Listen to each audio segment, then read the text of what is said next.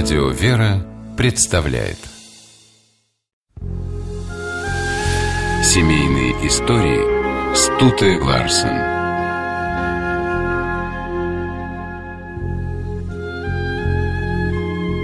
Он футболист, он теннисист и даже мхатовский артист, говорили про Николая Озерова. Ему повезло в жизни. При невероятной занятости не пришлось выбирать между творчеством и семьей. Этот выбор взяла на себя жена Озерова, Маргарита Азаровская. Николай вырос в интеллигентной семье. Его прадед был композитором, сочинял духовную музыку. Дед – священником, а отец – певцом, солистом Большого театра. Мама, актриса, отказалась от карьеры, когда у нее родились дети. Первые воспоминания Коли были связаны с домом. Отец приходил после спектаклей, его встречала ласковая мама. Семья собиралась за чаем, велся неспешный разговор. Это было настоящее родовое гнездо, в котором все любили друг друга. Сам Озеров женился поздно, в 47 лет, а познакомился он со своей избранницей за 16 лет до этого. Маргарита училась в педагогическом вузе. Николай, который тогда уже был не только прославленным теннисистом, но и артистом МХАТа, приехал в институт со спектаклем. Озеров обратил внимание на красивую девушку в зале и сумел ее разыскать. Они подружились. О семейной жизни Николай тогда и не думал. Он пропадал на тренировках, часто уезжал на соревнования, играл в театре. Ему просто некогда было жениться. А Маргарита любила его и ждала. Долгих 16 лет. Предложение Николай сделал неожиданно. Он подвозил Маргариту в издательство, где она работала. Притормозив у цветочного магазина, попросил ее купить цветов. Маргарита вернулась с букетом роз, отдала его Николаю. У издательства Озеров вышел из машины, вручил букет подруге и спросил, согласна ли она стать его женой. Через год у Озеровых родились близнецы, сын и дочь. Немолодой уже отец был так счастлив, что влетел в редакцию спортивных программ, где работал комментатором, с криком «Микст! Микст!». В теннисе так называется парная игра с участием мужчин и женщин. Озеров назвал микстом рождение сына и дочери. Дети были еще грудными, а отец уже выписал на них членские билеты спортивного общества «Спартак» и вклеил туда фотографии в пеленках. Близнецы с четырех лет занимались теннисом.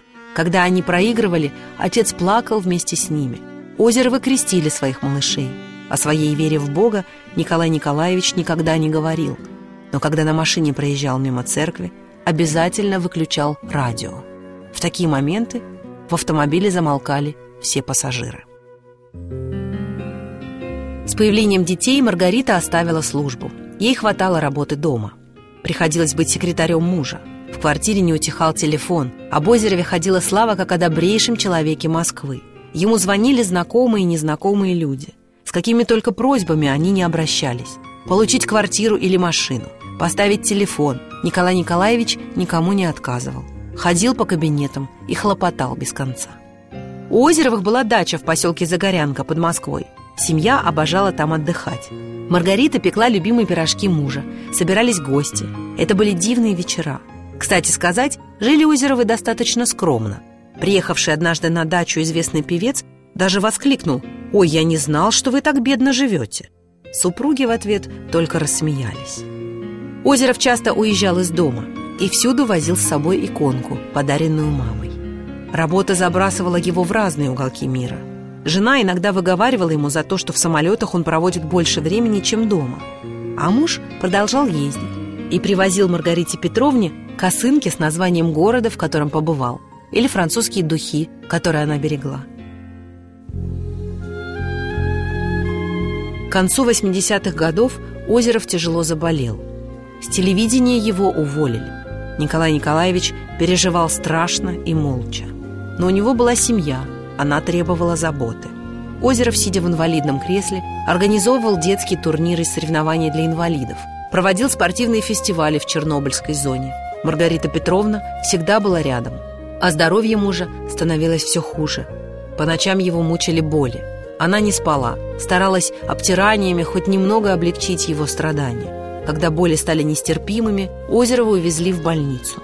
На следующий день его не стало.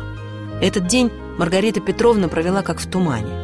Дом Озеровых опустел. С уходом Николая Николаевича ушел праздник, который он так любил дарить людям.